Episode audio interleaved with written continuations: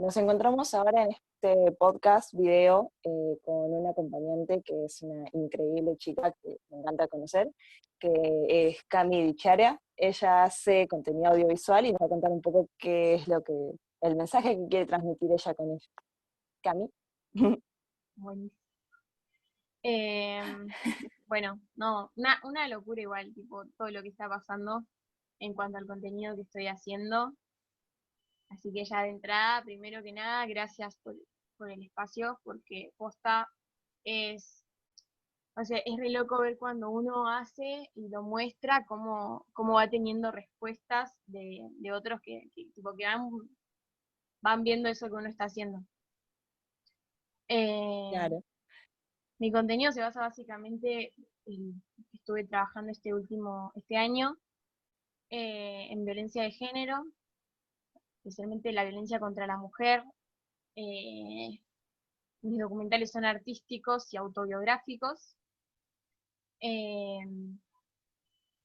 pude, sin quererlo, hacer como una trilogía, donde empecé contando historia, mi historia en un video minuto, documental, artístico, poético, y, bueno, eh, tuvo mucha repercusión, me interesó mucho seguir con el tema y eh, seguí, hice otro con, otras historias eh, con, que tuve que hablar con chicas increíbles que la verdad que también pasaron por muchísimas mierdas. y bueno, contar que, o sea, básicamente la idea es contar que se puede salir, que, es un dolor, sí, pero que se puede y que, que es algo... No, no, no, somos, no por haber sufrido violencia de género vamos a ser eternas víctimas. No, no estamos eternamente traumadas, no, o sea, desmitificar todo eso que, que muchas veces se dice, que no, no, no hablemos de esto porque porque pobrecita, ¿viste? No. Sí, porque ya pasó y ya está, es como que no, no se puede olvidar algo que realmente choqueó y tampoco dejarlo de lado. Es como que sos una persona totalmente diferente cuando te pasa eso. Pero no por eso significa que vas a seguir teniendo ese temor.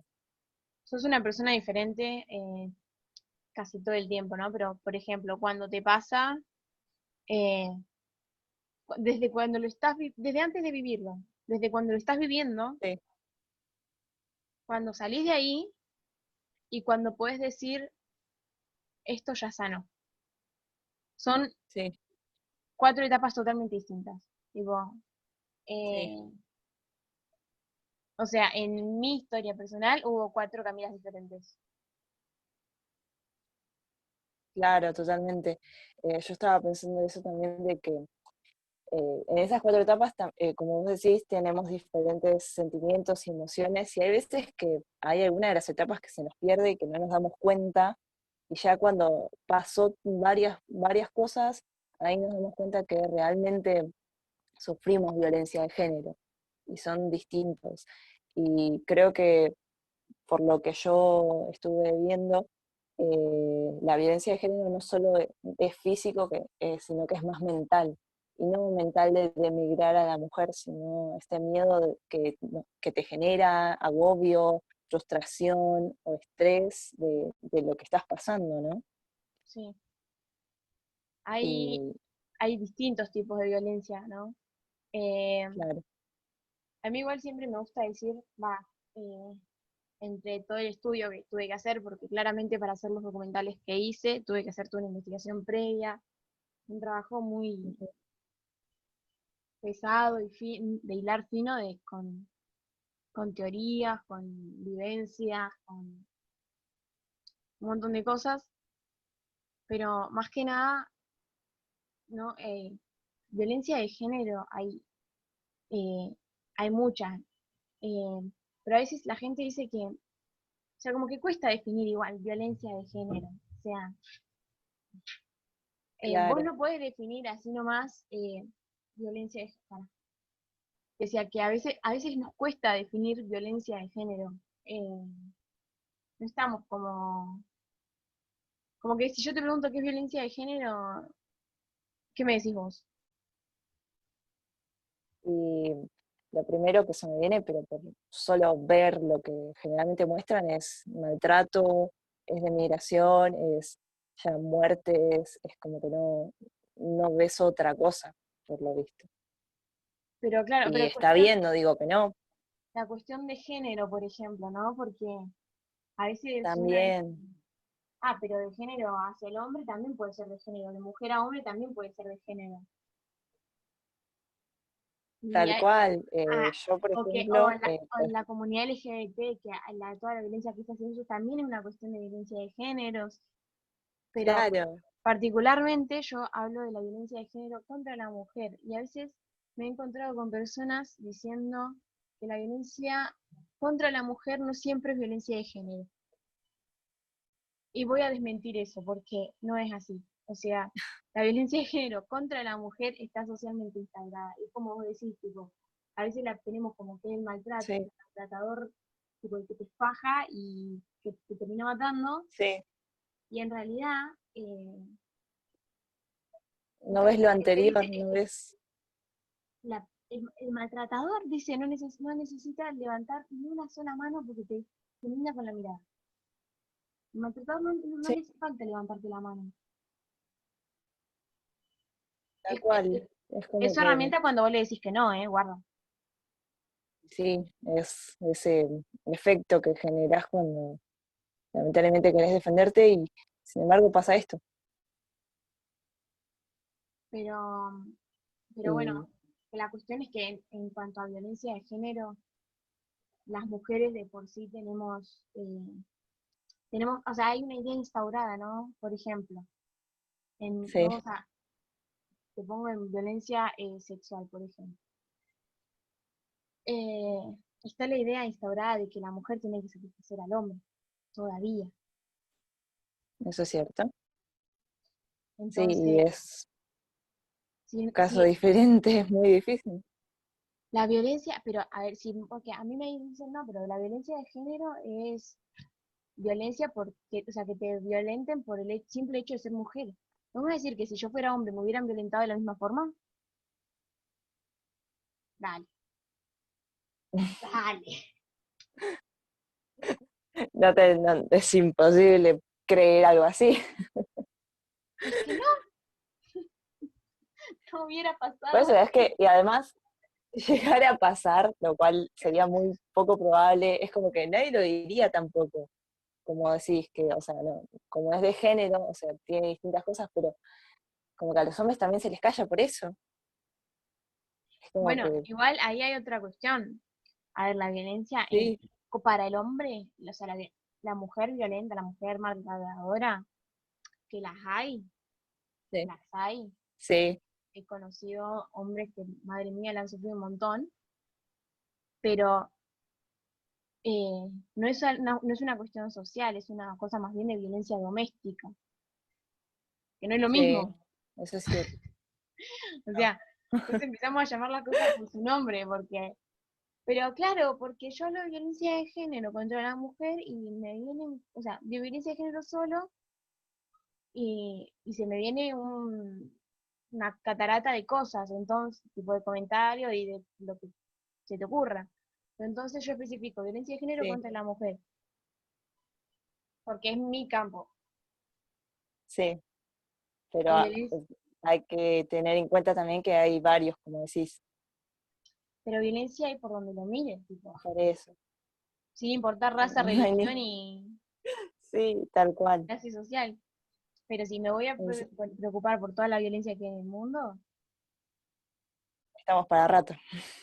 Pero no, no podría vivir. No.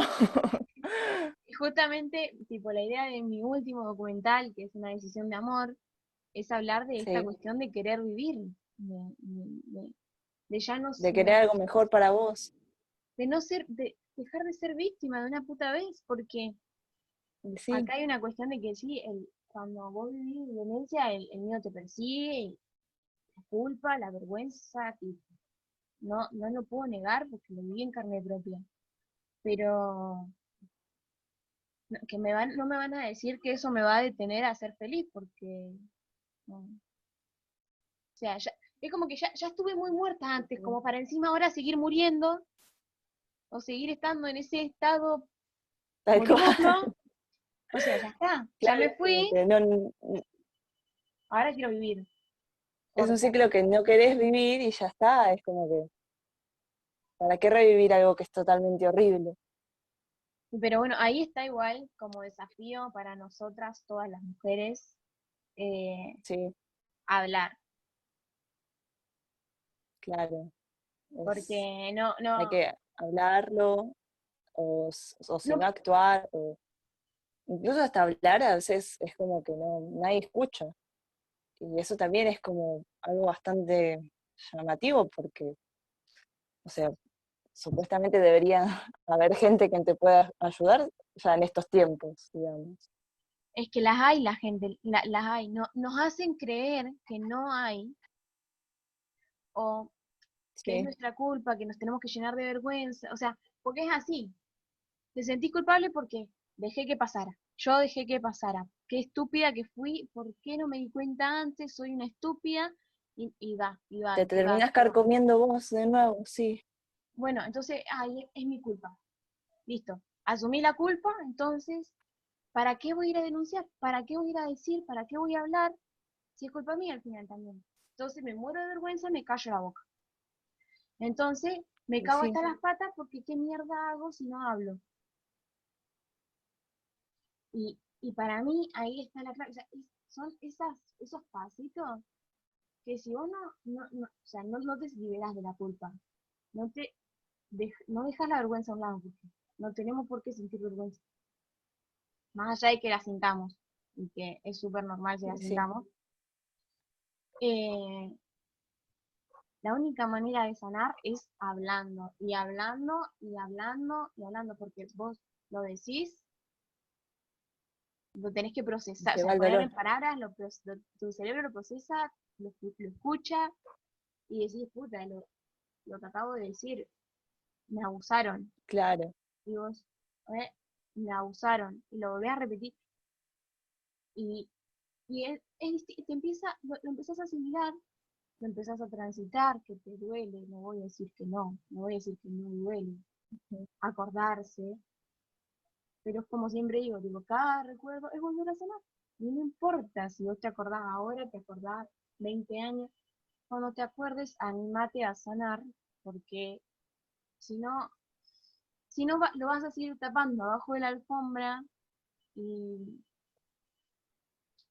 al. Y sí, y también si lo contás, si lo, si expresás, si contás esto, también ayudas a otras personas a que se animen a contarlo, ¿no? Es como que te animas y le das a las otras personas que por ahí no lo sufrieron y que tienen la suerte de no haberlo pasado y se animan y son más fuertes todavía, porque dicen, esto no me va a pasar a mí también. Bueno, y ahí está la importancia. Vas contando y también vas. Sí. No, que ahí está la importancia de hablar, de hablar eh, con, firmeza y con sensibilidad igual, ¿eh? eh pero esto de hablar entre mujeres y hablar con hombres, hombres verdaderamente hombres, eh, porque cuando vos hablas, el, el hombre que te escuche y que realmente se pare, o sea, realmente sea hombre, se lo va a cuestionar. Se va a cuestionar cómo está tratando a la mujer. Sí. Y la mujer que te escuche igual. se va a cuestionar también de sus amigos, de quiénes son. Entonces, también. Sí.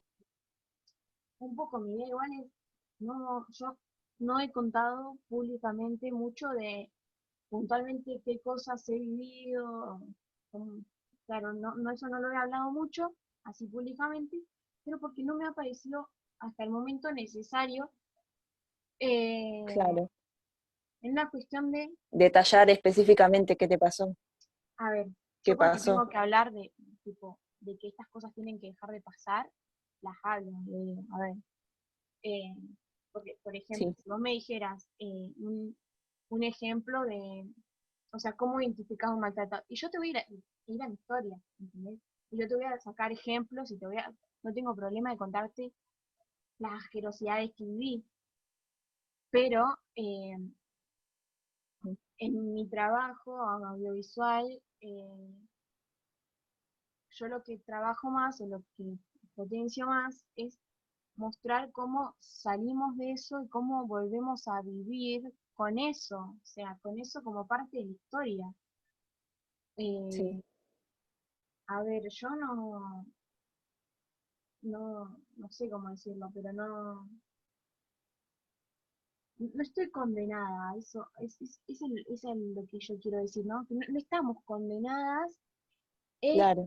incluso hablar, esto que hablábamos de hablar, ¿no? Porque a veces se hizo muy, muy, muy viral esto de al macho escracho y todas salimos a contar nuestra historia espantosa, situación detallada de violencia horrible con la cara o el nombre del maltratador. ¿Y qué pasa? Queda ahí, o sea, está ahí en el escrache social, el tipo ya queda como, lo empiezan a ver de otra forma, todo lo que quiera. Pero queda ahí. ¿Y qué? Entonces, o seguimos viendo gente en las noticias tipo femicidios y gente que muere, pibas que aparecen en las peores condiciones y, queda ahí.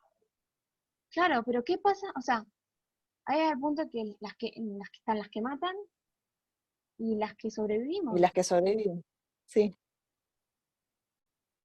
Y, ellas como enfrentan después toda la sociedad, porque terminan siendo marcadas con eso y no está bien, no, no tienen por qué tener la marca de decir, tuve, me pasó esto. En algún punto, algunos, o sea, hay gente que dice, no, la marca esa siempre va a estar. Y sí, va a estar porque es tu historia, así como está, qué sé yo. El claro. nombre de tu abuelo, el nombre de tu mamá, la persona que te cuidó en tu infancia, o sea, cosas que te marcan la vida, pero... sí, eh, obvio.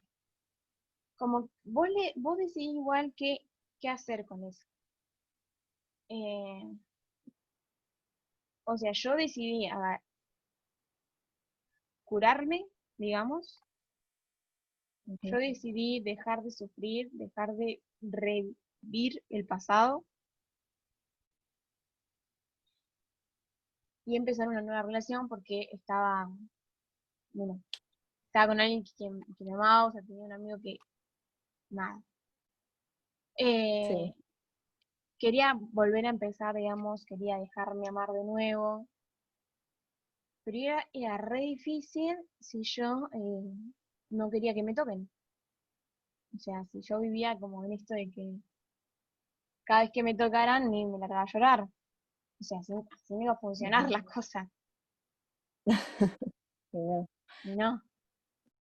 Eh, y cuando empezaste a contarlo fue muy, ¿te fuiste relajando? ¿Te fue más fácil afrontar cada situación que te venía llegando?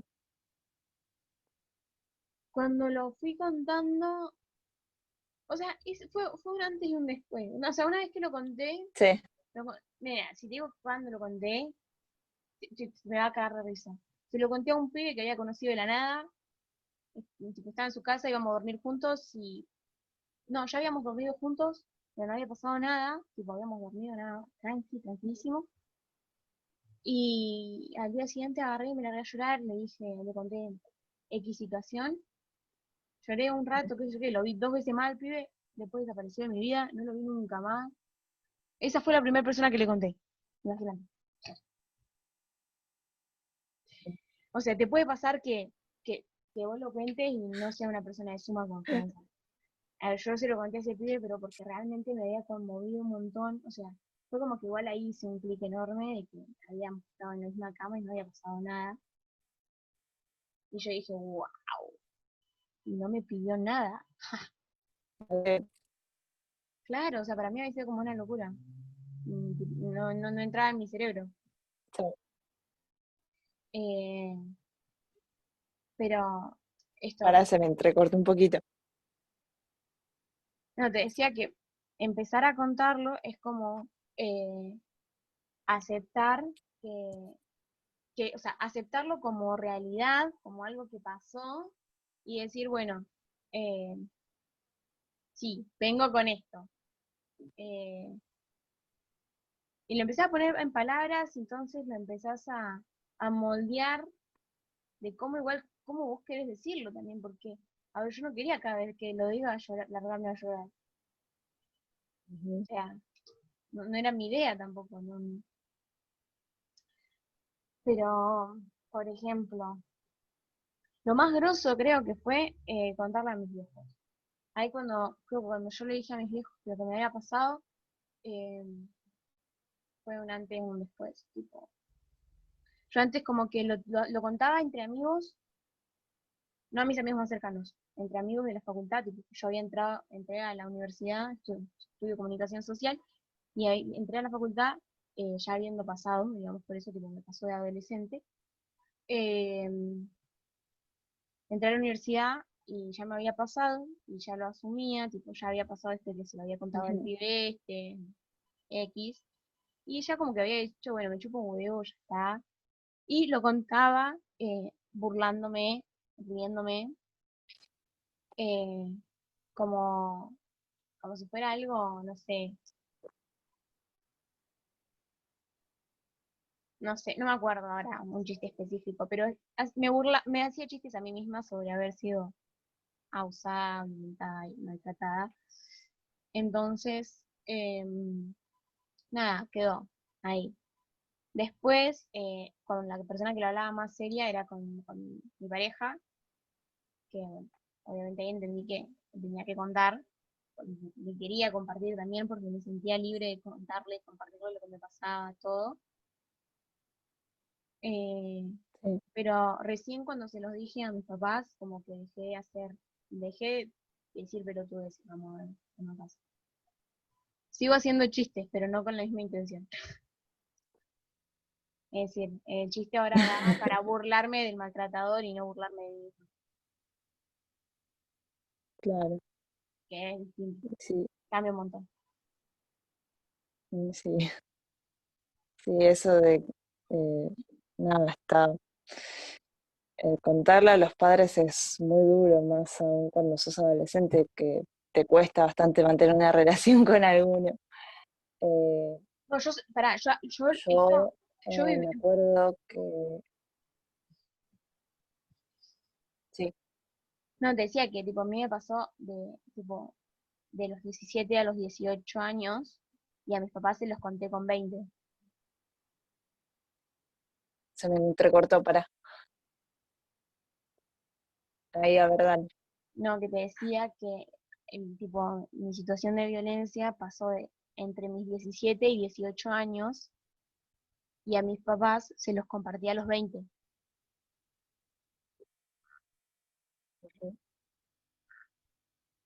Ah, sí. Cuando ya también te empezabas a sentir mejor, ¿no? Cuando ya estabas contando. sí. A ver. Sí, todo ese tiempo también es como muy... no, no sé qué ibas a decir. Ah, no, que iba a decir que, o sea, también el tiempo que nos tomamos para contarle a alguien es también un proceso de transición, porque por esto que decís que cuesta bastante contarlo y decirlo o plasmarlo en letra. Te cuesta bastante contarlo directamente, pero cuando ya lo contás, ya te, te sentís que tenés que decirlo. No sé si entendió. Eh, sí, en realidad creo que va, a ver, eh, me es mucho más fácil explicarlo eh, poéticamente como en mis audiovisuales que decirlo así tan literal, no porque me duela decirlo, ¿no? Sino porque me expreso mejor artísticamente. claro. Pero en cuestiones de, a ver, mi, yo digo que mi cuerpo mi cuerpo se acordaba por mí. Mentalmente, emocionalmente, yo bloqueé eh, un montón de cosas que había vivido. pero mi cuerpo se acordaba por mí, entonces cuando, o sea, yo estaba bien. para mí yo estaba bien. Ahora, cuando mi cuerpo me recordaba algo que yo no tenía en la cabeza y no, estaba enterada, era como, ah, puta, no, no estoy bien. Y así es como cada vez que, o sea, algo que recuerdo, o sea, o sea, o por ejemplo, podemos decir que hoy estoy re bien y el día de mañana me acuerdo de algo que hoy estoy bloqueando y, nada, tengo que volver a sanar esa parte, eso que me vuelvo a acordar. Pero por eso digo, es una cuestión, no es que se sana por completo, o que se cura, o que... No porque no se sane por completo, sino porque a veces no sabemos qué es lo que estamos sanando. Porque justamente la tenemos tan impregnada, tenemos tan impregnado el machismo, que no tenemos ni idea de toda la maldad que vivimos, todo el maltrato que sufrimos. Entonces es como que vas haciendo por momentos que te vas acordando. Y quizás cuando te acordás y decís, ah, puta, estoy como el culo. Porque mirá lo que pasó. Y bueno, y ahí es agarrar, poner la mano en la masa y, y sanar. Pero, es una decisión igual. Es una decisión. O sea, no podemos que el tiempo sane todo y listo. Tenemos que tomar acción de eso, sí. Eso me recuerda bastante a esa charla que tuve con vos después del curso, eh, que está, yo, ese día estaba re feliz, nos pusimos a publicar de todo, eh, pasamos a hablar, estábamos re tranquilas y al día siguiente me cayó ese nubarrón de, nervios y estrés y que tampoco sabía cómo, cómo accionarla, ¿no? Porque ya habían pasado, eh, creo, ya un año de que no sabía nada, no tenía ni idea de lo que había pasado y de nuevo volvió, todo mi cuerpo se volvió estremecer y lo cual me resultó bastante raro. Y cuando te lo conté, la verdad que sí, me sentí bastante aliviada. Y es cierto, lo, plasmé, en, en, este caso yo lo plasmé en audio, pero también me hizo sentir mucho mejor y después me, me sentí bastante tranquila. No, me ayudó. Por ahí aún tengo algo y por ahí, y yo sé también específicamente que van a haber momentos en los cuales por ahí en algún momento me llegue a cruzar con esa persona que me causó este dolor y demás, pero no sé qué va a pasar en ese momento porque, eh, como decís, el cuerpo puede recordar y nuestra mente no. Mira, yo te puedo decir que, o sea, esto vos me decís, no, hablar, eh, y, hablar la primera vez sin duda es aliviador, pero te va a tener que seguir hablando y cada vez lo va a ir hablando más y, hablarlo con vos misma igual y permitirte eh, decir, bueno, a ver, me pasó esto, ¿cómo te sentís con esto? Con una misma. Empezar a reconocerse en ese cuerpo que alguna vez pasó por algo que no quería pasar. Porque también es eso, a veces te encontrás en un desconocimiento con tu propio cuerpo, porque decís, no, este no es mi cuerpo, yo, no quiero este cuerpo. Este cuerpo que fue tan maltratado, yo no lo quiero. Y te encontrás como en dos lugares distintos. Y es todo un trabajo y decir, ok, este es mi cuerpo, tiene estas heridas, hay que sanarlo, hay que hablar. Bueno, y es, es un laburo de puta madre, vamos a decirlo así. Pero, pero no es imposible y a mí me gusta rescatar eso no por una cuestión de que, ay, sí, vamos, se puede, y qué sé yo. Eh, sí, no, porque tampoco la pelotude. Pero a ver, si vos realmente querés tener una vida digna, feliz, eh, agarrá eso que te hicieron, agarrá eso que te marcó, agarrá eso que te duele, transitalo, fretalo, fletalo. Eh, claro. Y esto también creo que es para esas mujeres que, digamos, no saben realmente si sufrieron o no eh, violencia o, algún, algún hecho, aunque sea mínimo que les haya pasado en la vida, creo que tendríamos que analizarlo y ver bien qué pasó en ese momento. Porque por ahí, digamos, eh, lo dejamos pasar o lo intentamos solucionar y no creemos que sea violencia. Pero en realidad, si te pones a analizar, puede ser eh, no digo que siempre lo sea, pero puede serlo también. Y eso es algo que también lo tenemos implementado a que decir, no, esto no es, pero porque no sabemos tampoco lo que es. y no sabemos también esto, ¿no? De cómo caracterizar, cómo definir bien esto de violencia, pero porque estamos, estamos creando todo esto en base eh, a un inicio, o sea, todo lo que estamos haciendo es un inicio y cuesta crearlo en base a esta sociedad que, seamos sinceros, y bueno, es machista, y cuesta bastante sacar eso. Pero cuesta porque también es como estamos educados. Eh, Exacto. Marina, Marina Marroquí es una educadora social española que es una grosa, la admiro muchísimo. Eh, sufrió como ninguna mujer merece y eh, hizo una asociación todo y trabaja con adolescentes, padres. Eh, bueno, es una genia. pero ella habla justamente de, de esto de que que esto que vos decís, eh, que tenemos la vara como muy, muy alta. Es decir, si, te pega, no te quiere. Y si ya llegó a pegarte, llegamos tarde. O sea. Entonces, eh, ¿cuál es el punto medio? o sea, hay, que hacer un trabajo. Ella, ella hizo un termómetro de violencia, eh, está muy, muy bueno, muy interesante. Eh, pero, a ver, las humillaciones, los celos. Y acá igual, bueno, porque a veces decimos humillaciones, denigrar, usamos palabras así como re fuertes y decimos, no, eso a mí no me pasa. Y, claro. Y después te encontrás eh, respondiendo mensajes eh, dando explicaciones de por qué llegaste, por qué no respondiste, em, dando un sermón de con quién estabas, por qué, cómo, a dónde, eh, todo eso, y después eh, te encontrás opinando de un tema y te callan porque no, vos no sabés. Eh, después, qué sé yo no sé, después vos sola que lo calentaste, entonces vos tenés que resolver el asunto y, ahí ya estamos en la loma de culo. Cuando pasa eso y termina pasando lo peor, eh, después si lo contás lo decís, ya después te terminan diciendo, bueno, ¿por qué no saliste de eso? ¿Por qué no, por qué no actuaste? ¿Por qué no, no terminaste con todo eso? Y es como, pero también te das cuenta que en un momento no se dio cuenta de todo esto.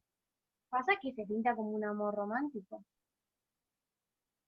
Por eso, te lo pintan como, digamos, no sé, algo tóxico o algo de que rompen y vuelven. Mira, eh, cuando un hombre, un hombre te pinta un, mundo color de rosa eh, y vos decís, ay, qué hermoso, qué divino, ya te está metiendo en un quilombo, primero que nada, ¿no? Ya te está metiendo en un barro al pedo. Pero bueno, ponele que todavía es fácil salir. Entonces, nada, después empezás a decir, bueno, pero si lo quiero, a veces tengo que aceptar ciertas cosas, lo, como lo amo, tengo que perdonarlo, como lo amo, tengo que renuncio todo a mí. Y esto nos lo enseñan canciones, eh, montón películas, historias, novelas. Nos lo enseña la sociedad, pero de una forma que como que tenés que entregarte en su totalidad para ah. demostrar, digamos, que amás a alguien. Aunque termine por morirme, yo te entrego toda mi vida, mi alma, mi corazón. Nada. Nada, dale. Eh, pero ese es el amor romántico, ¿entendés? Entonces, sí, los vamos de un extremo, ¿no? De, el mundo color de rosa, ya, todo perfecto, todo hermoso, a el amor como un sufrimiento que yo me tengo que abandonar por completo para la otra persona.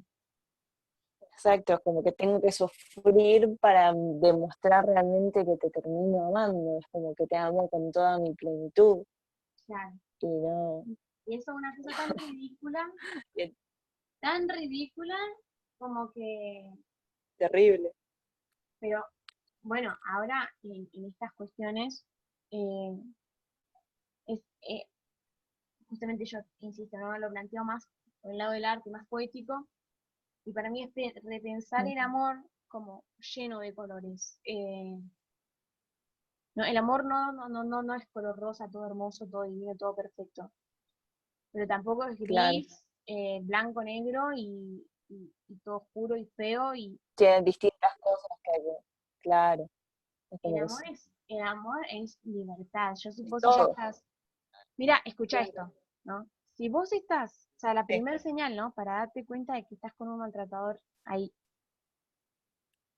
Si vos tenés que pensar repensar y hacer como todo un análisis previo de lo que vas a decir por miedo a que cómo va a reaccionar la otra persona con lo que vos vayas a decir.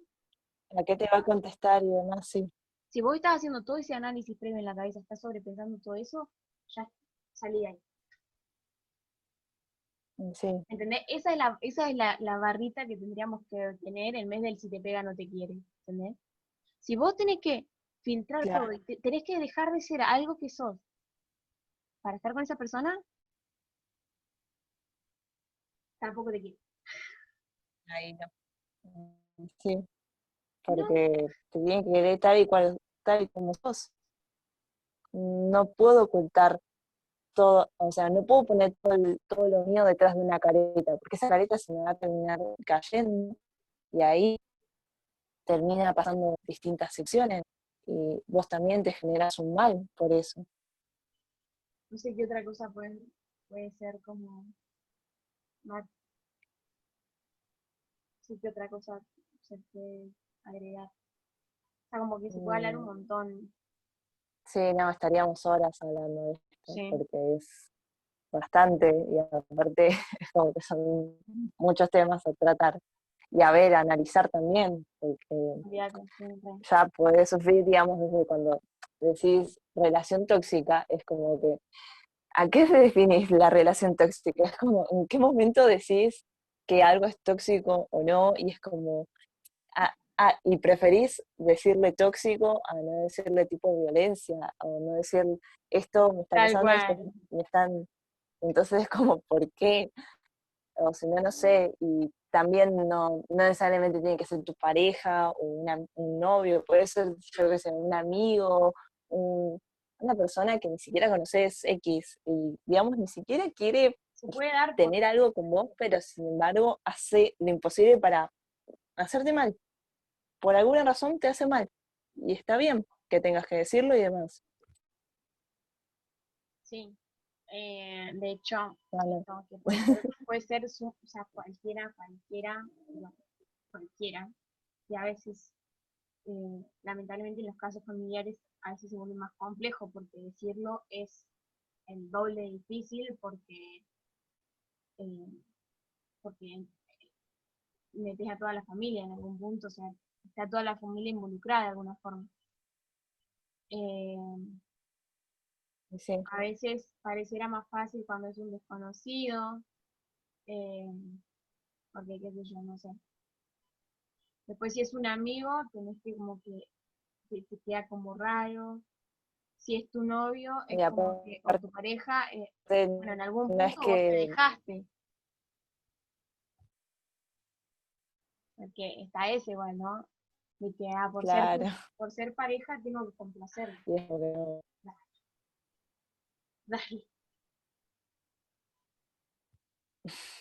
A veces cuando se trata de un amigo, digamos, eh, si salen con las mismas personas, igual que digamos con tu pareja, si salís con las mismas personas, o están en un grupo que están todos juntos, o, conocen a gente así de por sí entre ellos, es como que, ¿cómo le puedes contar a alguien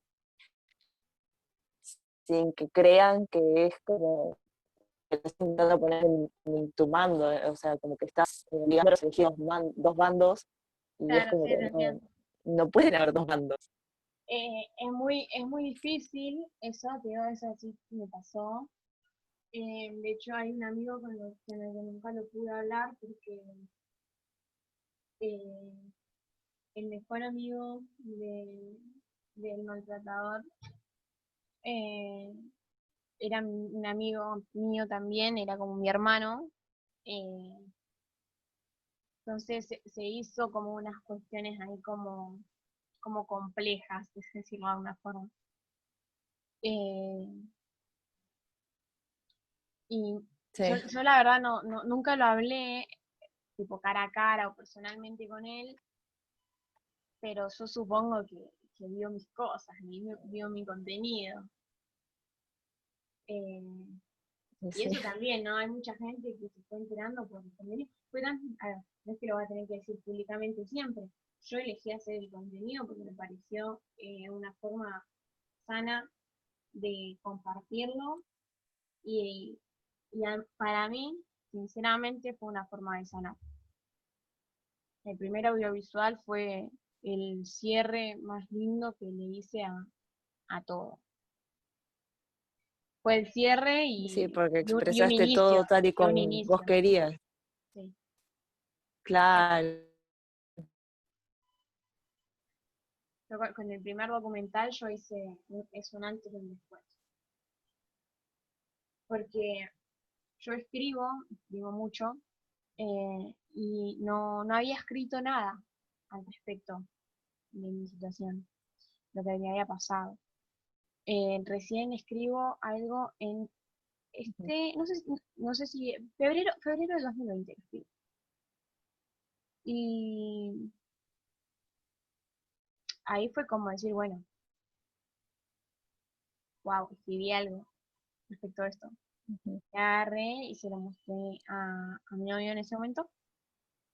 Y me, o sea, quedó así como fuerte.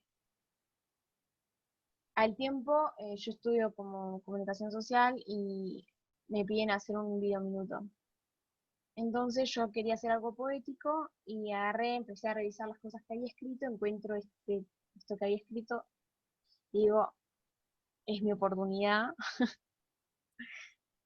Eh, y nada, agarro así, tipo, y lo, lo, pienso audiovisualmente y de, tipo así, ¿no? Una semana fue, ¿no? tres días habrán sido, cuatro lo, lo pensé audiovisualmente, lo escribí, lo, edité como para que quedara en un minuto, eh, armé el guioncito y al día siguiente hice las pruebas, al siguiente lo grabé, al siguiente lo edité y listo. Tipo, pero fue, fue intenso, pero fue como súper rápido. A diferencia de una decisión de amor, porque fue semanas y semanas de, de todo. Pero ¿Y qué fue lo que sentiste cuando viste ese video ya terminado? ¿El primero? Sí. Ah, no sé, no, te puedo explicar porque era una, una, sensación de adrenalina y superación increíble. Onda, de decir, ¡Ah, qué poderosa me siento! Pero está genial, es así como debemos sentirnos. Es que, sí, y ni te digo cuando lo publiqué. Eh, cuando lo vi, eh, tipo editándolo y todo, eh, esa, sensación de superación, adrenalina, emoción, todo. Ahora cuando lo presenté, fue conmovedor. Y después cuando lo publiqué, eh, fue como, ¿qué hice? What? Mi abuela tiene Instagram, fue lo que pensé yo.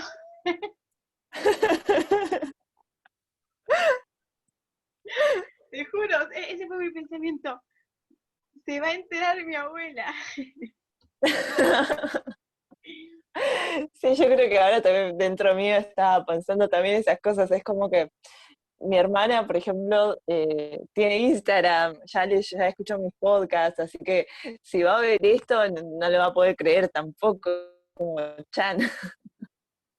Bueno, pero también son formas de ir animándose y yo creo que acá tenemos que tomar valor fuera de joda y decir, eh, hablemos, eh, o sea, no nos hagamos los pelotudos, ¿no? Vos, me compartiste eh, lo que sufriste y, y, yo tengo que tener, o sea, sí tengo que tener cuidado de no irte a, tipo, a allá, pero por como vos me lo compartís, yo puedo estar tranquila, o sea, desde la, tranquilidad con la que vos lo compartiste, yo lo puedo compartir de nuevo. Eh, tipo, te puedo compartir lo mío y te puedo repreguntar sobre lo que me dijiste. Y eso es importante, ¿no? No tenerle miedo a las preguntas.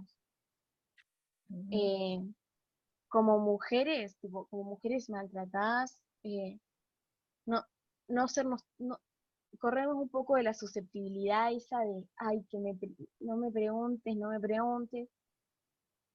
Porque si alguien nos está preguntando es porque quiere ayudar. O sea, el que, el que, el que quiere ayudar, si no pregunta, no sabe cómo. Empecemos por ahí. Si no me preguntas, eh, si no pregunto, yo no sé cómo ayudarte. Entonces, no sé si te acuerdas, yo te, yo te pregunté un par de cosas y al mismo tiempo que te decía como que gracias por contarme, porque como que haciéndote saber que estoy, o sea, porque...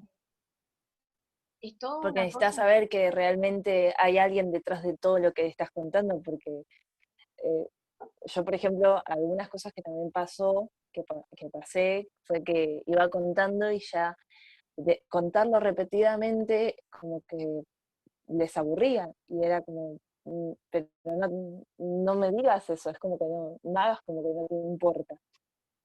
Si realmente te interesara, por más de que te lo diga 20 millones de veces, me escucharías, aunque siga pasando eso y demás, o intentarías buscar una manera de que eso deje de parar y no hacer el mismo método de, ya está, cortala, o, si no, corta ah, eso. Y es como que... Claro, vos decís, tipo, estando, estando um, por ejemplo, va, a mí me pasó eso, por ejemplo.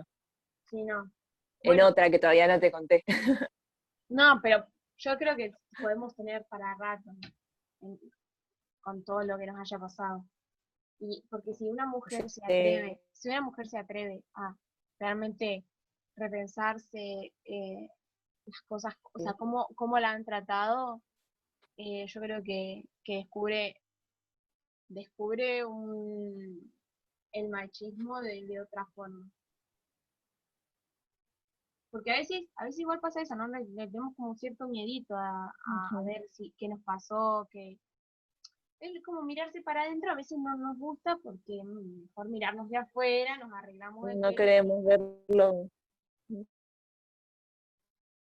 Pero, como te decía, esto de que no tenerle miedo a las preguntas, eh, para mí es fundamental. O sea, yo también por eso también hablo con esta tranquilidad y vos me, me, tipo, me podés preguntar lo que se cante, tipo, yo no, no tengo problema.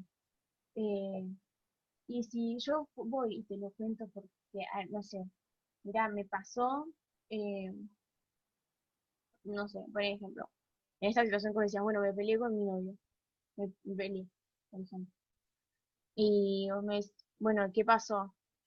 no, me peleé porque quería, él quería ver una película y yo quería ver otra.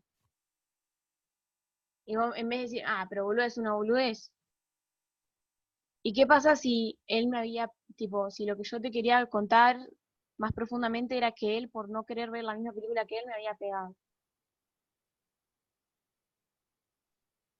Aunque me había gritado, que me había empujado, lo que sea. Entonces, como decir, preguntar, indagar, no tiene nada de malo. A veces, a veces nos da miedo porque decimos, no, ¿qué le voy a preguntar? No me voy a meter, mejor que me cuente lo que me cuente, yo lo escucho. Y está perfecto, pero animémonos a preguntar, porque si no... A no asumir, digamos, como que fue, es una pavada y ya está. A, indagar bien eso, qué pasó. No asumir que es una boludez. O a ver, por ejemplo, ¿no? Yo digo, yo te, no nos conocemos, nos conocemos ahora y yo digo, sí, no, bueno, yo en realidad en, hace un tiempo yo sufrí violencia de género. Y vos vas a decir, uy, bueno, y como que no, no, no, no, sé qué haces, tipo. Pero generalmente nadie te va, a te va a preguntar algo más respecto de eso, tipo, ¿qué hay? Bueno, te dicen de última, está bien, sabes que contás conmigo o necesitas hablar de algo, no sé qué. Bueno, está bien, necesitas hablar de algo, está bueno. Pero a ver, eh, si alguien, que, alguien empiece a contar es porque lo quiere contar. Mm, sí. Entonces, está bueno preguntar. Y si a veces tenemos una amiga que ve, donde vemos que está con una situación de, hay que animarnos a preguntar. Y, a ver, a mí me pasa que no me animo, ¿eh? O sea, yo digo que hay que animarse y yo no me animo. Pero, pero es, eh, es necesario, o sea, eh, a veces, o sea, no podemos obligar a sanar cosas que uno no está lista para sanar. Eh, pero por eso yo le insisto en hablarle a, o sea, les hablo a las mujeres que, que se repiensen y que se animen a, a investigarse, a pensarse, a, a transitar esos dolores o esas cosas que en algún momento molestaron. Sí, porque, porque ayuda. Sí, aparte hay que ponerle nombre a las cosas. Hay que ponerle nombre a las cosas porque lo que no se nombra no existe, ¿no? Entonces, Si, si no le ponemos el nombre que le corresponde, eh, vamos a hacer de cuenta que no existe y va a seguir pasando. Y los hombres van a seguir actuando de la forma en que actúan. Eh, y ponemos los maltratadores, vamos a decir hombres porque no todos los hombres son maltratadores, pero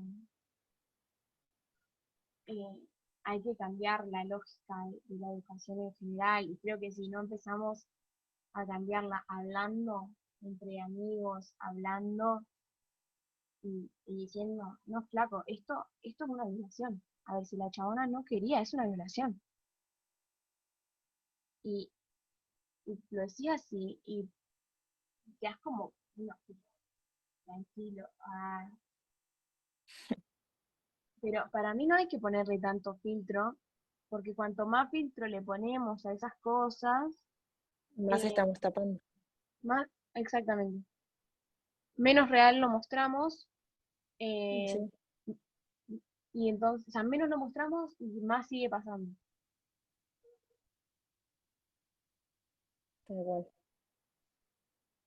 Bueno, Cami, te agradezco por este, por esta charla, eh, por compartir esto que realmente me encantó hacerlo porque gracias a vos también eh, se me ocurrió esta idea de, charlar sobre lo que callamos, ¿no? Lo que, lo que algunas personas también intentan callar y que no hay que callar o sino también para darnos cuenta, porque vos también me ayudaste a darme cuenta de varias cosas. Y, eso que no, por ahí no fue la primera vez, o por ahí vaya uno a saber cuál, cuántas veces pasó esto por mi mente o cuántas veces lo charlé, me siguió ayudando bastante. Y nada, gracias por estar acá. Si quieren ver sus audiovisuales, en, decinos tus redes, así ya tenemos. Arroba bajo y chiara. bueno, la pueden ver ahí. Ahora tiene canal de YouTube, ¿o no? Ay, sí. No, soy muy nueva en YouTube, pero lo tengo. Soy nueva en TikTok también. Y nueva soy nueva en todas las redes sociales prácticamente, pero. Entonces, vamos a pasar juntas, porque este es el primer vídeo que esté en YouTube también. Eh, bueno, gracias, Evo, en serio. Eh, cuando, cuando quieras, esto se tiene que seguir hablando, así que nada. Esto. vamos a seguir charlando. Lo dije siempre, eh, no, acá no termina la cosa, o sea, es una lucha que no va a terminar